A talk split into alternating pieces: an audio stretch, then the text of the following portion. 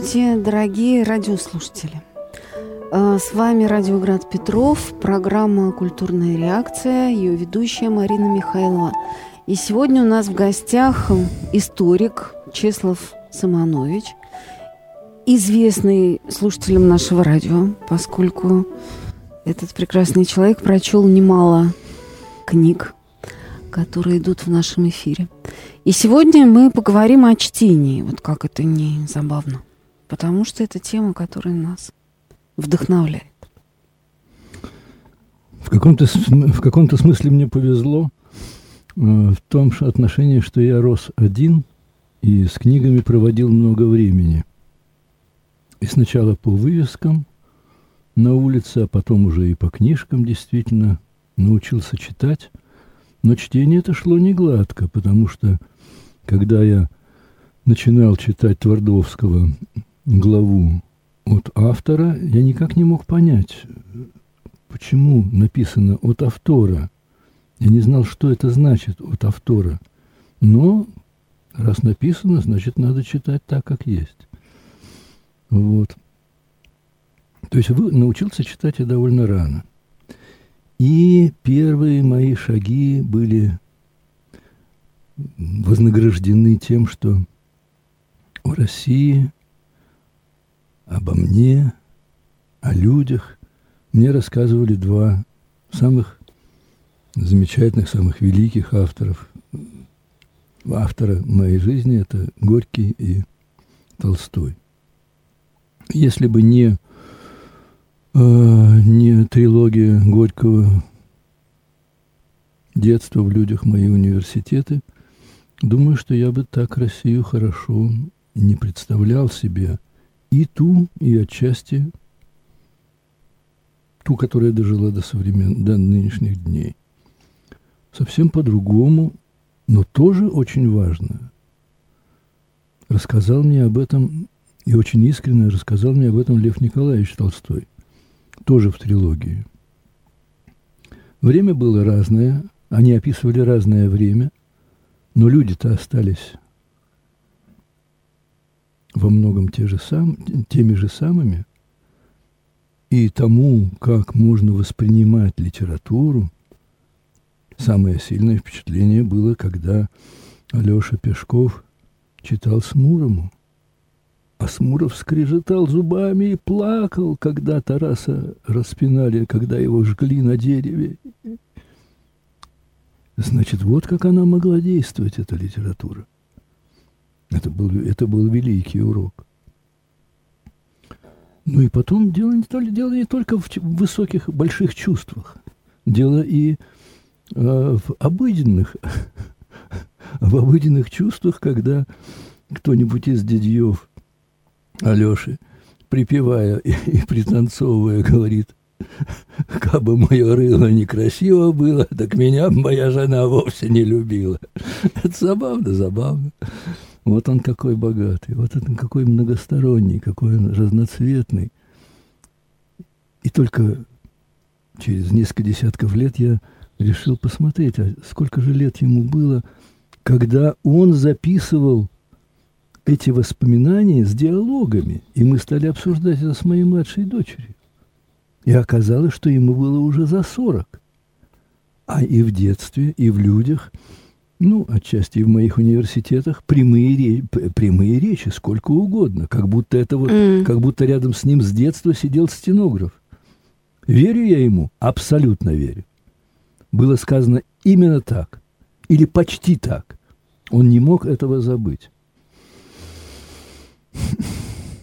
А я верю потому, что я тоже многого не могу забыть с тех пор. Не только шутливых песенок этого дяди Якова. Быть бы Якову, да псом собакою, Был бы Яков до с утра до ночи, Ой, скучно мне, ой, грустно мне. Вот. Один нищий, вырос, э, один нищий вывесил портянки сушить, а другой нищий портянки украл. Ой, скучно мне, ой, грустно мне. Это тоже литература, Марина? Почему нет? Устное творчество. Ой, Это, скажем так, это словесное искусство. Видите, литература такой, ну, термин, который сам по себе предполагает наличие буквы. Да? Но, но с другой стороны, я думаю, что, ну хорошо, а если нечто закреплено в памяти, или же записано, как у нас на радио, да, на, не знаю, звуковой дорожке, ведь все равно это держит форму. То есть, ну, в определенном смысле, да, литература. Звучащая литература – это бывает и великое искусство, и трогающее до глубины души. Я с 50-х годов, может быть, даже с конца 40-х годов, я привык по нашему родному советскому радио слушать рассказ Алексея Толстого «Русский характер». Вы помните, о чем речь? Егор Дремов, танкист – да, да, да. Как он пытается, рассказ. как он пытается, чтобы не приезжали к нему, не приезжали к нему родители, не приходила бы его суженая, э, так говорят суженая, нет? Э, его невеста, чтобы дали ему спокойно с его изуродованным лицом, обожженным, долежать, как говорится, и потом бить врага снова, если он сможет и так далее. Но они все-таки приезжают. А нет, слушайте, это же он, это же он, выписавшись из госпиталя, идет. Они еще не знают даже, что с ним произошло. Он идет к ним, и они не узнают его, и только мать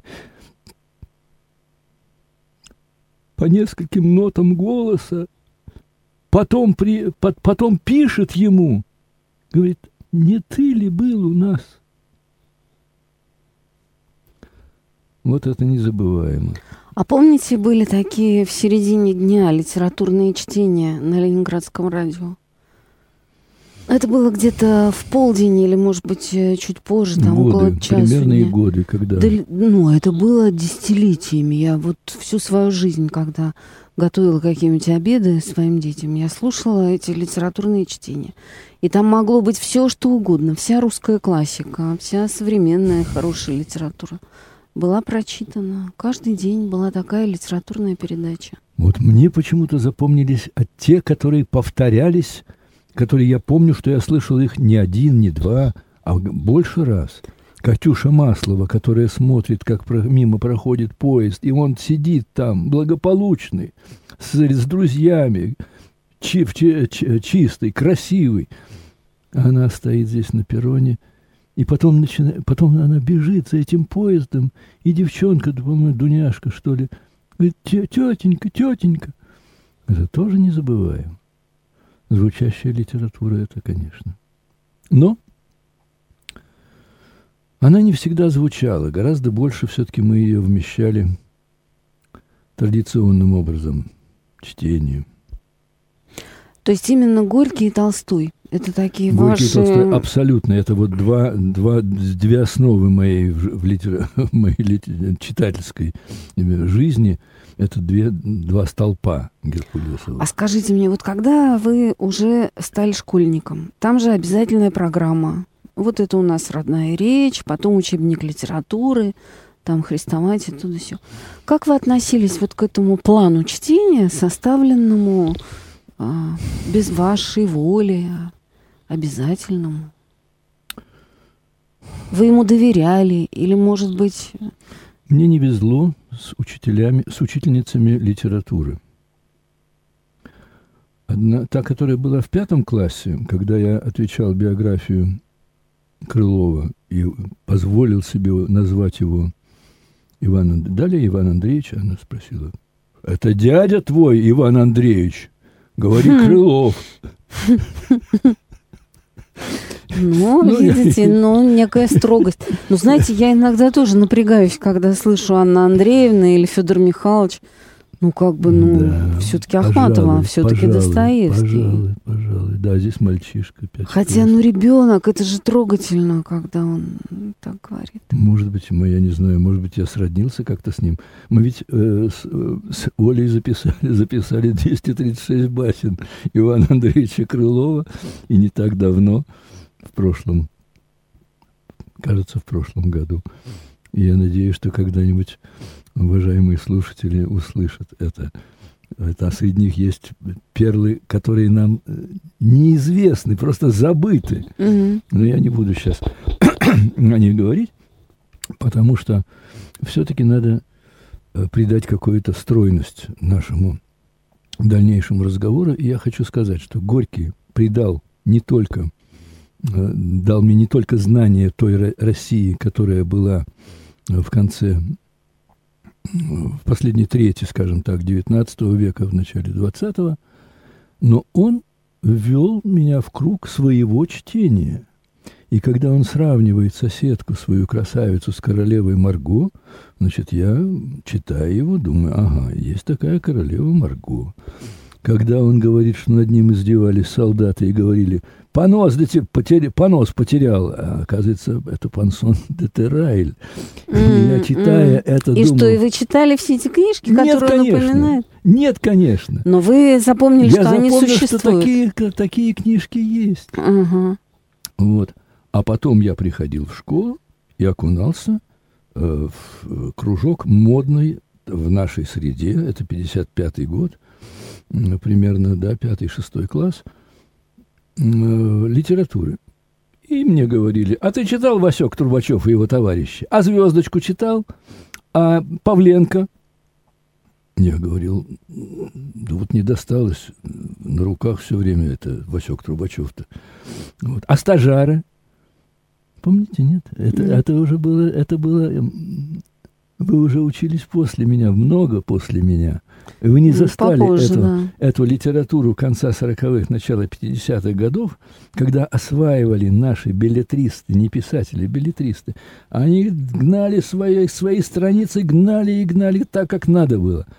Вот. Они осваивали свое время и вкладывали это в наши послушные глаза и уши.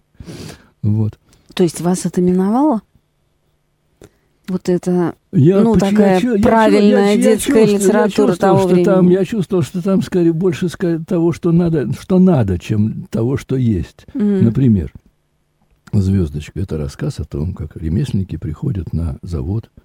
Мастер, конечно, их встречает сурово, но ласково. И, и между ними начинается соревнование, сколько шестеренок нарежет. Ну, это ладно. Понимаете? А помните, вот такой был рассказ Валентины Осеевой «Честное слово». Ну, еще бы. Это- И вот это меня поражает, потому что, с одной стороны, это вот та самая правильная детская советская литература, да, где какие-то там основные ценности советского человека должны быть транслированы. Но при этом, когда я читаю этот рассказ, я понимаю, что он ну, неимоверно крутой. Потому что это же не только про советские дела, да, а это про верность, про доблесть, про достоинство. И мне так нравится. То есть я к тому, что советская литература, она же тоже была очень неоднородна. Она могла быть совершенно прекрасной. И мне кажется, что этот рассказ написан был году в 38-м. Да что вы. Да, надо проверить, но, но, мы- но мы проверим, как говорится. Э, И он на, нес- на несколько поколений, он, видимо, был рассчитан. Нет, я не знаю, на что он был рассчитан, но я знаю, что его... прозвучал да, он прозвучал случае. на несколько да, поколений. Да, это правда. Вот, я не знаю, как его воспринимали бы сейчас. А это бы интересно. Интересно. Так вот, что касается школьной литературы, и во всяком случае той, о которой вы упомянули, Мгм. Э, но это уже не мода, это уже настоящая высокая литература, это Аркадий Петрович Гайдар.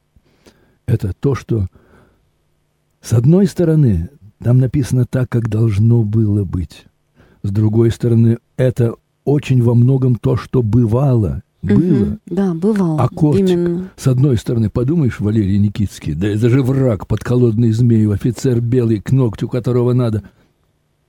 Бывали такие?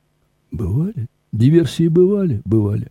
А весь секрет в степени обобщения. Полевой матрос, Балтийский, хорошо. Никитский, белый офицер, плохо. Филин, скупщик краден, там- Совсем плохо. Абсолютно. Все абсолютно. А смотрите, как построено. Миша, Генка и Слава. Миша нейтраль, Да-да-да. Слава музыкант. А Генка наш свой А Генка наш, да. Это социология. Конечно. Нет, эта книжка очень крепко написана. И кино потом хорошее сняли. Дорогие слушатели, у нас сегодня в гостях историк э, Чеслав Симонович, и мы сегодня говорим о чтении э, в нашей жизни. Если вы хотите поучаствовать, задать вопрос нашему гостю, пожалуйста, звоните 328 29 32. С вами Радио Град Петров. У нас прямой эфир культурной реакции 328 29 32. Но вот о чем я хотела еще вас расспросить. А вот смотрите, мы читали Евгения Онегина в восьмом классе. То есть нам было, ну там, 14-15 лет. Да? Мы читали «Капитанскую дочку» вообще в седьмом. То есть нам было 13-14. Как вы думаете, это обоснованно? Потому что, ну, я вот объясню, почему я спрашиваю. У меня нет ответа на этот вопрос. С одной стороны, я понимаю, что эти вещи должны быть известны. И известны не только тем, о чьем образовании заботятся родители, но известны ну, абсолютно всему народу, да. А с другой стороны, я понимаю, что когда человек в 14 лет читает Онегина, то он потом говорит, да-да-да, я помню, там сначала чего-то она ему не понравилась, а потом понравилась, но было уже поздно. И все. То есть у него есть такая иллюзия того, что книжка прочитана, и читать там больше нечего. Вот вспомните, пожалуйста, свои переживания. Как вы читали русскую классику? Всякие мертвые души, Онегина, преступление и наказание, войну и мир. Очень рано. Очень рано. То есть еще до 7, того, как все 7, это получилось? 7, 8, 9 лет. Угу. Отец из каждой экспедиции привозил книжки, тоненькие, дешевые. Но это были такие книжки. Когда он привез мне сказки Салтыкова-Щедрина, я долго не мог понять, если это сказки, то почему там премудрый пескарь какой-то явно с политическим подтекстом? Если это сказки – ты, ты пиши настоящую сказку, э, Михаил Евграфович. Волшебную, типа да. того. Угу. А это что? Это, это, что, вроде, так, а вроде не так. А бывало, бывало, видимо, такое. Ну, совершенно непонятно. Ну, хотя бы как мужик двух генералов прокормил. Э, это еще немножечко похоже на сказку, потому что там хотя бы уснули они. А когда они на, друг на друга стали на четвереньках полезли – и вцепились, и один у другого орден откусил. Вот это уже сказка. Это уже здорово сделано, закручено. Спасибо, Михаил Евгений. Вот. Евгений Онегин стоял на полке издания 46 -го года с гравюрами известными всем, с этими силуэтами, угу. туши. Волей-неволей я продирался через эти строчки. И когда в школе пришла, я подумал, мы молодые, нам уже 12 лет. Чем меньше женщину мы любим, тем больше нравимся мы. Вот, например, Танечка. Вот так, да. Я, я, конечно, не буду обращать внимания. Я сделаю вид, что она мне. Вот и все. Быть можно дельным человеком. И думать о красе ногтей. Чему бесплодно спорить с веком? То есть это только это, это детали, но это детали очень важные. Э, вплоть до того, если даже не довелось это до школы прочитать, то вот мы, мы читаем Тургенева, а там в Христоматии-то метелица из разгрома в разведку идет. Левинсон его посылает. Это там. И там интереснее, чем здесь. Вот эти тургеневские всякие барышни. Угу. Неинтересные. Вот. Э, то есть я, я все время шел впереди. Как, как, как у Гайдара. Скачущий впереди. Я все время торопился, и у меня было время. Мы жили вдвоем с бабушкой. Во двор я гулять не ходил. Я читал всю детство. Потом я читал всю юность. Поэтому я получил поздно высшее образование. Причем, я сегодня вот записал специально, я не отрекаюсь от билетристики, от Станюковича, от Свирского. Я не отрекаюсь от Фадеева. Фадеев был художник. Я сейчас заглядываю в молодую гвардию и смотрю, боже мой, как это сделано как это красиво сделано, как, как у него многоцветные глаза были, как у э, этого насекомого, знаешь, из, фасе, из, uh-huh, из фасеточки. Uh-huh. Он видел все. Конечно, он плакал потом, что его заставили переделывать, но даже, даже, даже переделанный текст – это настоящая литература. Хотя и отчасти и придуман. Ну, а кто же, а кто же, а кто же просто копирует действительность. Так вот, чем, э, чем важны вот эти вот билетристы, которые ну, ну, ну, пишут так, как оно, мы говорим социалистический реализм, мы посмеиваемся, а у Станиковича это что? Какой это реализм, когда Володя, когда Володя Ашанин едет, и всего один на корабле, на корвете Коршун, всего один мерзавец, который бьет, выбивает зубы матросам, а остальные вроде неплохие, порядочные люди а капитан какой. И вообще образ начальства и образ его старшего помощника. Хорошо? Хорошо. Как у,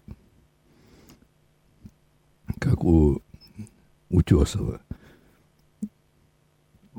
У постели, боль, как он альбом рассматривал, у постели больного товарища. Хорошо. На женском пляже нехорошо. и, и листает дальше. Так и здесь. Поэтому, если позволите мне сказать, что я хотел бы предложить из своего опыта, не может быть прочитано слишком рано, может быть прочитано поздно. Слишком рано ничего. Я помню, я прихожу в гости, меня спрашивает, мне лет восемь, наверное, меня спрашивает великовозрастный дядя, ну, что ты сейчас читаешь? Я говорю, каменный пояс Евгения Федорова. Он, да что ты, что, ты там понял? А я подумал, а что же я там понял? Господи, нельзя же отступить. Я говорю, что народу жилось тяжело. Тяжело. Тяжело. Но Евгений Федоров это тоже билетристика, это тоже раскрашенные прописи. Очень редко что-то там проскаки, проскакивает. И вообще вот эта вся... А благодаря битве в пути, а благодаря братьям Ершовым, да мы же, простые люди, узнавали, какие бывают секретари райкома. Как они, как они держатся, что у них дома. Но это было интересно. А Овечкин – это интриговало? Районные будни. Это же, это же, это сказка советская. Мартынов и не помню уже, как фамилия. Ну хорошо, но ведь были же при этом и какие-то совсем другие писатели. Ну, всякие там Федор Абрамов, там Белов, Бондарев. Это пришло, при, э, этому пришло время. И Леонид Леонов, это, и Каверин, этому... в конце концов. Ну, было много хороших писателей. Да советских. Это, но их всех не, их, все, и, их же всех не перечтешь. Не перечтешь, да. Вот. Я помню, Федора Панфер, Панферова взял я. Это роман Бруски, который не, написал Несколько страниц посмотрел. Я думаю, нет, спасибо. Панферов, Бруски, Гладков, Цемент. Вот я помню. Ну, как-то не, не удалось мне дочитать эти книжки. А я споткнулся, знаете на чем? Я споткнулся на этом Глебе, Глебе, Глеб Чума, на Глебе Чумалове. Ну, ну хоть ты тресни, но никак не идет. Андрея Белого не могу. Капиталка Маркса не прочитал.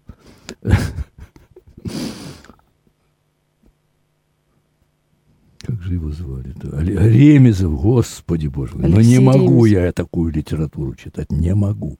Она не человеческая, она какая-то Такая вот, То есть вы не любите модернистскую литературу? Вот такая она страшно придуманная, да еще и с этим... Ну, конечно, если человек вырос на Горьком и Толстом, какой Ремезов? Вырос, вырос.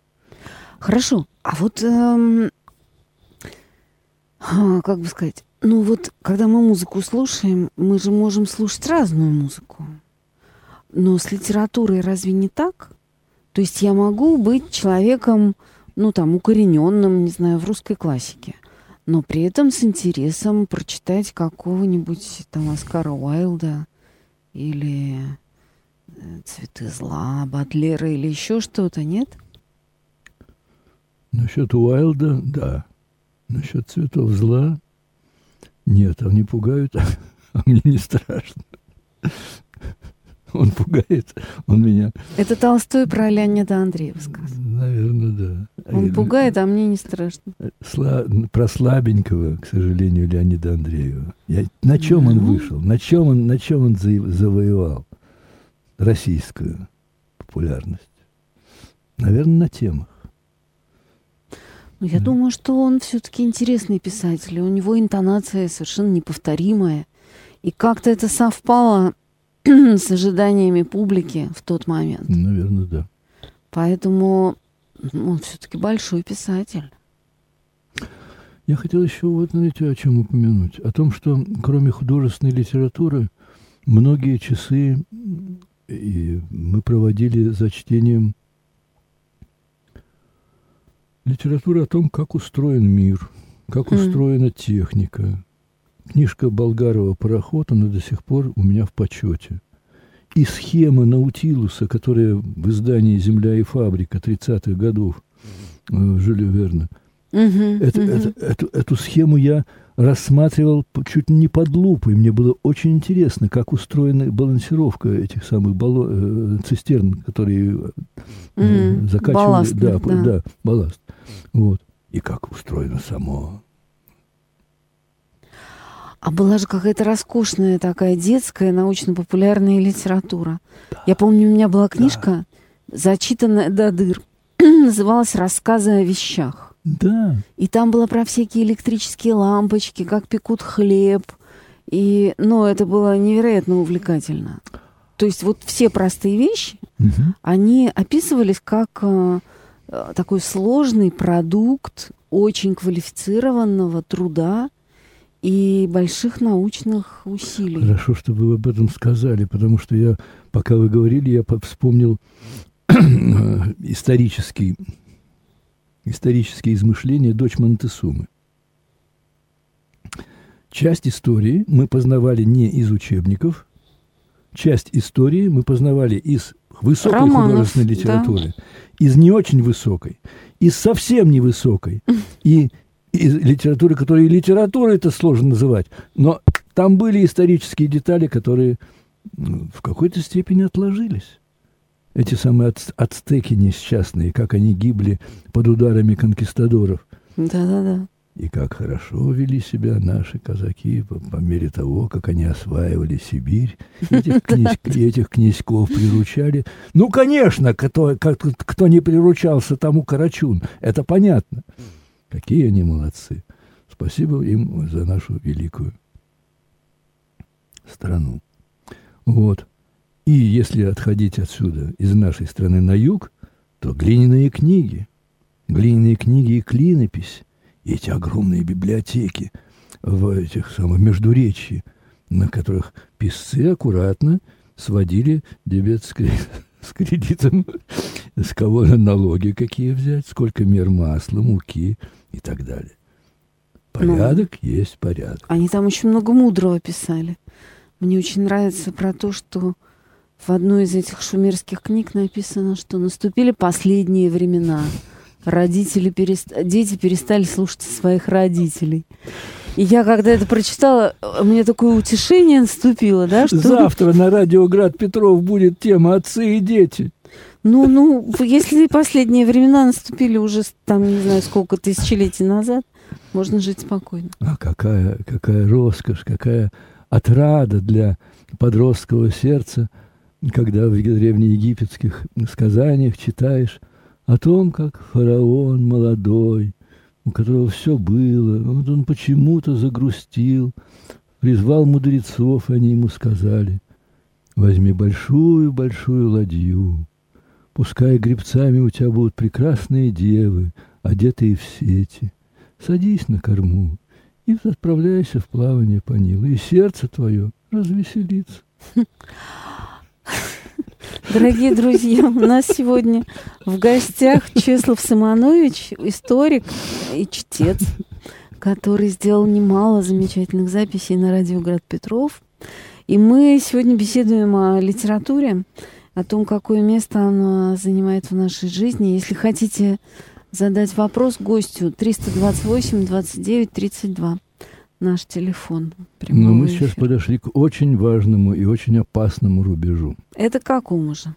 Но если фараон будет смотреть на, на гребцов, а гребцами будут девы прекрасные, одетые только в сети, то ясно, какой это рубеж. Ведь литература учила нас не только тому, что такое хорошо и что такое плохо в Америке или э, в нашей стране. Она рассказывала нам об отношении мужчин и женщин, мальчиков и девочек, юношей и девушек. Она рассказывала, как правило, не доходя до последних подробностей. А их-то их интересно было узнать. И хорошо, что она не рассказывала, потому что когда она все рассказала, то э, скучно стало. Мир, пере, мир перевернулся, да. Ну вот, э, простите. Да, да, да. Я, говорите, что, говорите. Что я боюсь забыть. политика. Настоящая политика. Красноголовый дятел. Кто это такой? Это английский мальчишка, худощавый, которого хозяин нанимает только до тех пор, пока он худощавый, и пока он может пролезть в трубу на строящемся корабле, на строящемся судне, держать изнутри трубы упор, а клепальщик снаружи клепает, э, делает заклепки. Ужас, да. А еще, помните, была книжка «Маленький оборвыш». Я рыдала. Спасибо Это была Горькому. моя любимая Это же он книжка. упомянул, Джеймс Гринвуд. Да, да, да. Это же он упомянул. Это такая книжка. Ну, потом уже я стала рыдать над Диккенсом, над всеми этими детьми, которых там разные злоумышленники используют. Спасибо вам за Диккенса. Одна из самых главных книг моего всей моей жизни. Ну вот это, это тоже, большие надежды, это очень, да. которые не оправдываются. Ой, очень люблю большие надежды тоже. Я часто думаю, вот если бы, может быть, я не прочитал этого, может быть, я как-то иначе, разумнее, более деловито провел свою жизнь и так далее. А здесь... А там очень хороший конец в «Больших надеждах». Помните, как они идут, они говорят о прощании, но они идут вместе по одной дорожке, и мы понимаем, что все будет у них хорошо. Да, мисс Хевишем, хорошо? Хорошо. Мисс Хэвишем ужасно. А Стелла какая страшная. Да, но это настоящий. Вот на, на самом деле еще про это я хотела с вами поговорить. Про то, что литература, она дает нам в безопасном виде неоценимый опыт человеческих отношений, да. разных характеров. Потому что если бы мы в детстве встретили настоящую такую мисс Хэвишем с затканным паутиной э, пирогом, свадебным, свадебным пирогом, да. да, и в истлевшем свадебном платье. Но я думаю, что у нас бы того психического здоровья уже не было, какое есть сейчас. Но поскольку мы все это читали в книжке... Мы подготовлены. Дома, мы читали это дома, рядом была бабушка или мама. Да. И, в общем, можно было закрыть книжку, когда совсем страшно сказать, не-не, ну это же все Диккенс придумал. То есть, а потом, когда мы уже, мы теперь знаем, что такое бывает. И когда мы с похожими вещами встречаемся в жизни, то мы готовы. Ну, то есть, мне кажется, что литература, помимо всяких э, знаний э, разнообразнейших, предел, она дает нам эмоциональный опыт. Но предел-то, предел. Предел. А, когда говорят фильмы ужасов, хорошо, я вспоминаю, что в детстве открыл я сказочные, сказочки Афанасьева, и там на одной, на одной строчке написано «И глазоньки-то они ему выкопали». Я думаю, ох ты, мать честная. Это, это что? Это, это литература ужасов? Нет! Это просто сказка. Это сказка. То есть он не описывает реальные события ослепления Василия Темного, который стал темным из-за этого. Угу. Историк расписал бы, а уж, а уж, уж барзаписец бы это так расписал, со всеми шипениями, как говорится. Вот. А Афанасьев, он не сам это придумал, он это услышал, наверное. Он услышал и записал.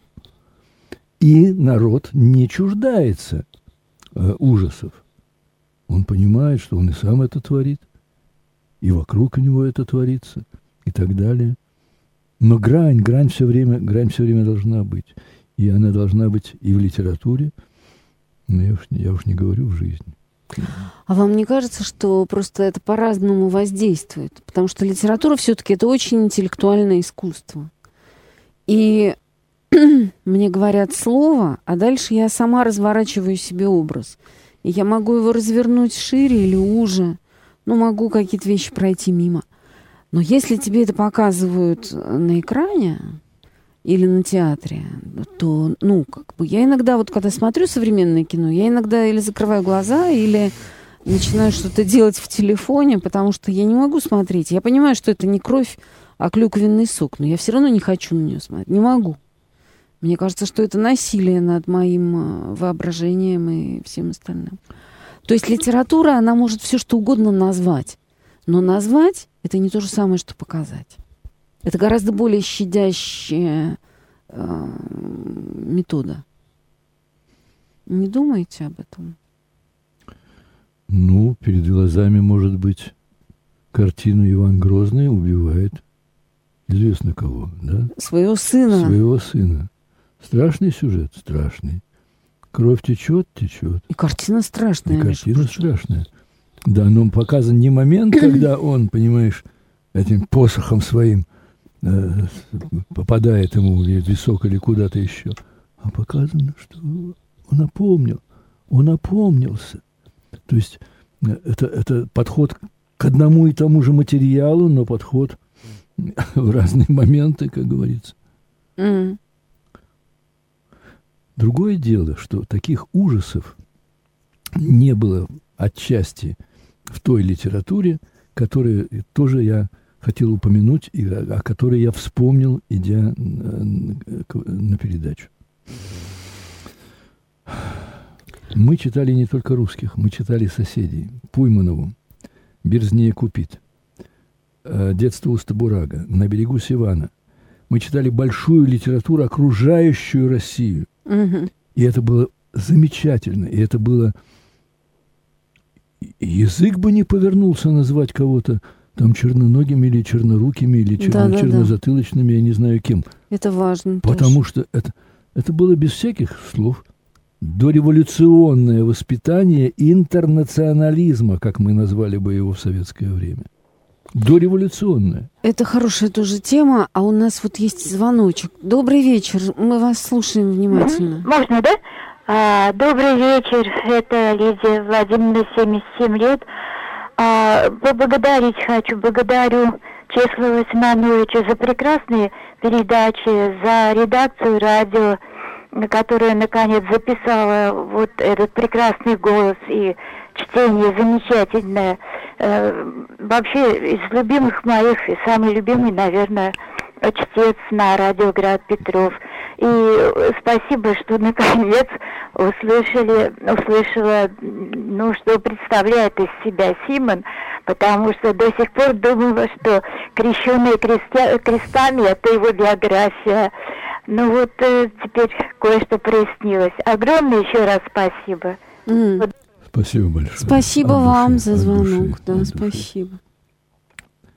Э, не только э, настоящие большие, трогательные, но и, в общем, случайно попавшиеся под руку писатели из окрестных стран, которые отчасти вошли в Советский Союз, отчасти они остались себе, как так говорится, сами по себе. Иногда речь шла не о том даже, э, что они писали, Попалась мне случайно книжка, не знаю, в 10 или в 12 лет Давида Гурамишвили. Я был очарован великолепным ритмом этой поэзии.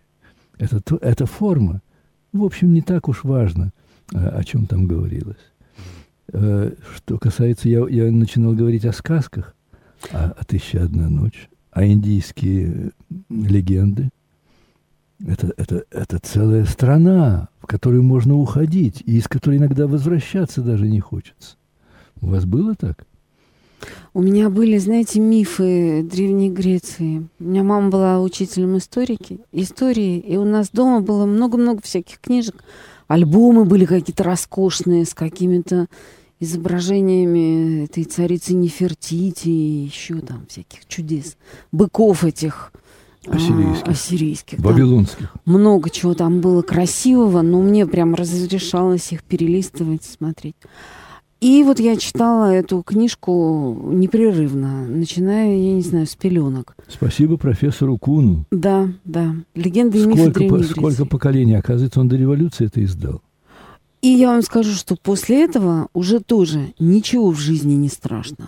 Потому что после того, как ты читал, как хорошую девушку превратили в паука или там с кого-то заживо сняли кожу, в общем, а уже... А как за ее гонялись, гоня, гонялся этот самый овод страшный. Да, это а тоже меня всегда... То есть я к тому, что вот это самое наше чтение, оно дает нам какую-то жизненную стойкость, как ни странно. Да, потому что нас уже невозможно напугать и, и сильно смутить. Словами. Словами, словами. Но, знаете, вот все-таки от, от слов к делам проходят какие-то мосты. Мне так кажется все-таки. У нас уже совсем там три или четыре минутки осталось, поэтому я вот еще один вопрос задам вам. Скажите мне, пожалуйста, а вот какие книжки вы бы пожелали прочитать, ну там, своему другу? Вот что вы любите особенно, что вам дает и радость, и умиротворение, и вдохновение какое-то жизненное? У вас есть такие книжки, которые вы ну, там, перечитываете многократно, эм, начиная, может быть, боюсь, с юности. Боюсь я перечитывать. Боитесь? Почему? Потому что почти всегда некоторое снижение, некоторое разочарование. Но есть один писатель, который с каждым разом становится все ближе, дороже, богаче.